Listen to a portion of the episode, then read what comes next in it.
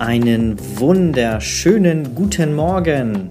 Ja, ich sitze mal wieder hier alleine im Studio. Es ist ähm, ja 8.07 Uhr, gerade wo ich das hier aufnehme.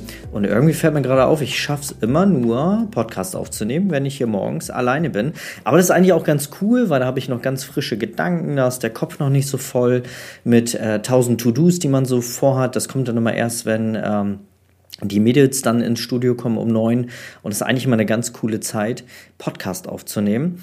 Ja, aber falls du das später hörst, wünsche ich dir natürlich äh, keinen guten Morgen, sondern einen schönen guten Tag oder einen schönen Abend. Ähm, ja, und ich möchte gerne heute mit dir, ist relativ spontan das Thema. Ich habe mir jetzt auch keine Notizen dazu gemacht. Ich hoffe, ich kriege alles hier rein in die Folge, was ich mir während der Autofahrt, ähm, als ich gerade Leon zur Schule gebracht habe, mir da so ausgehackt habe. Aber es ist ein wichtiges Thema. Ich möchte nämlich mit dir über den Halo-Effekt reden. Und als erstes habe ich da mal eine Aufgabe für dich, eine Frage, die du dir mal stellen kannst. Beziehungsweise vielleicht weißt du es ja auch. Was denkst du, wie lange Menschen brauchen, um jemand Fremdes, den sie gerade neu kennengelernt haben, in eine Schublade zu packen? Unterbewusst. Was schätzt du? Sagst du fünf Sekunden, zehn Sekunden? Ich habe auch schon eine Minute gehört oder zehn Minuten. Nein, es ist tatsächlich eine Zehntel Sekunde, also ein Zehntel einer Sekunde braucht der Mensch unterbewusst, um jemanden in eine Schublade zu packen. Das ist Wahnsinn, oder? Wie krass doch das, äh, das Gehirn schnell in Schubladen denkt. Und es ist auch wirklich so, es ist wissenschaftlich bewiesen, dass das so ist, dass wir Menschen halt schon irgendwo in eine Richtung einstufen. Und das Schlimme ist eigentlich, dass wenn wir jemanden in einer Schublade haben, dass das ganz schwer ist, oder nehmen wir, es mal von der anderen Seite, der Kunde lernt uns das erste Mal kennen und packt uns innerhalb von einer Zehntelsekunde in eine Schublade. Und das ist für uns jetzt sau schwer, aus dieser Schublade wieder rauszukommen.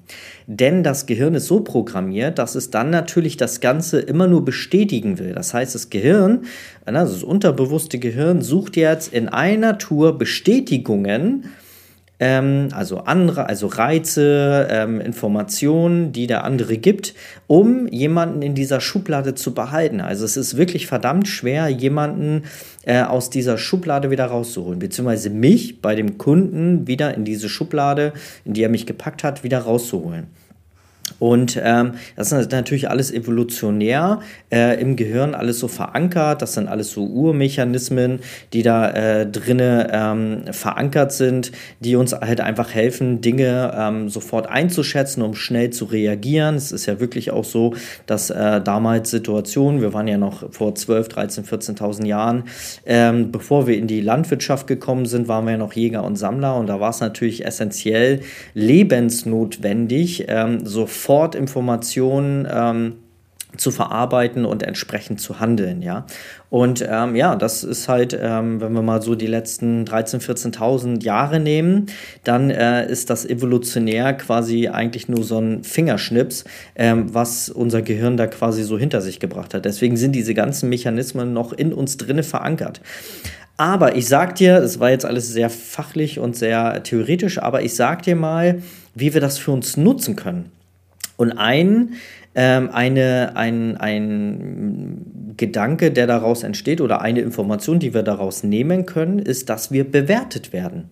Egal, ob wir bewertet werden möchten. Ich habe dazu tatsächlich mal, als ich mein Psychologiestudium damals angefangen habe, vor zwei Jahren, na, so anderthalb Jahren, habe ich mal auf Instagram, es war nämlich ein Studieninhalt, also ein Lehrinhalt, und den habe ich da mal wirklich getestet, ähm, habe ich auf Instagram mal ein kleines Experiment gemacht und habe in der Story angekündigt, dass ich jetzt in der nächsten Story ein ähm, mal einfach mal in die Kamera schaue und eine ähm, und und ähm, in die Kamera schaue und dass man mir in Fragesticker, der danach kommt, mal sagt, welche Stimmung er meint, von mir, von meinem Gesicht her zu interpretieren.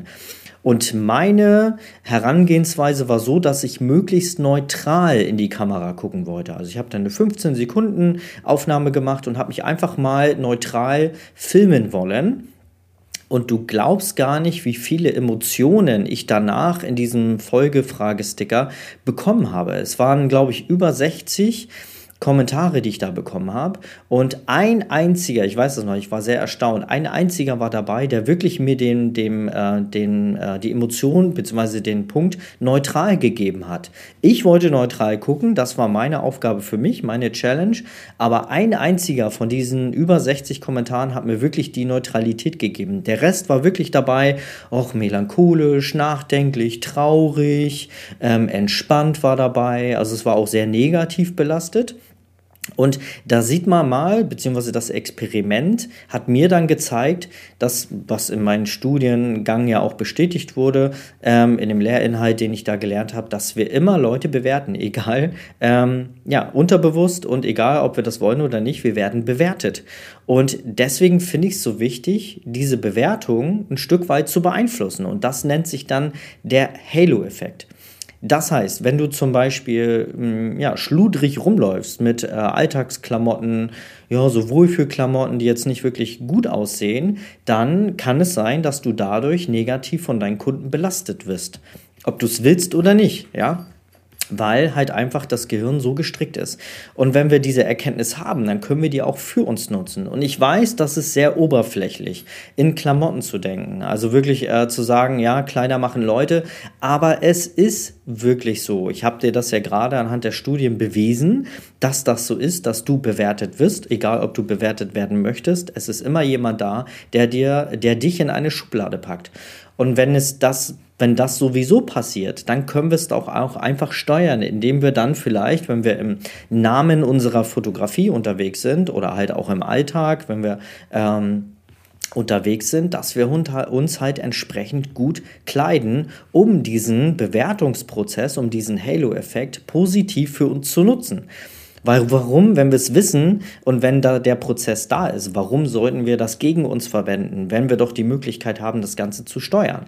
Also bitte ich dich, wenn du das nächste Mal einen Kundenauftrag hast oder mit deinen Kunden zu tun hast, dass du dann entsprechend etwas bessere Klamotten anhast. Du musst jetzt nicht im Smoking da rumlaufen oder im, ähm, im, im, im irgendwie Abendkostüm oder so oder im schicken, schlanken Schwarzen, aber etwas vernünftiger gekleidet. Vielleicht ähm, statt dem Wohlfühlpulli dann lieber vielleicht äh, mit, mit einer schönen Bluse darunter oder sowas. Oder halt für die Männer ein schönes Poloshirt im Sommer, anstatt mit dem äh, ausgegrauten, ausgewaschenen, ähm, grau-schwarzen, was mal schwarz war und dann jetzt nur noch grau ist, ähm, ein T-Shirt durch die Gegend zu laufen, sondern halt vielleicht mal sich zu überlegen, okay, was kann ich heute tragen, was diesen Halo-Effekt für mich positiv unterstützt.